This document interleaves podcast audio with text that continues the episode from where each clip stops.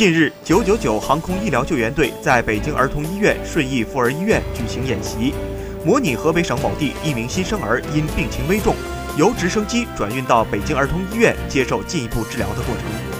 而随着北京儿童医院与999急救中心在演练现场正式签署战略合作协议，中国首个固定翼直升机急救车立体化新生儿医疗转运系统也正式在北京地区搭建。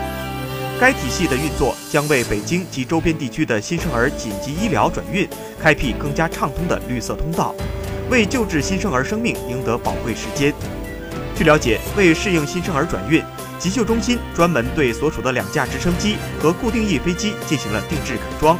同时还改装了两辆救护车，作为新生儿专用设备，随时备用。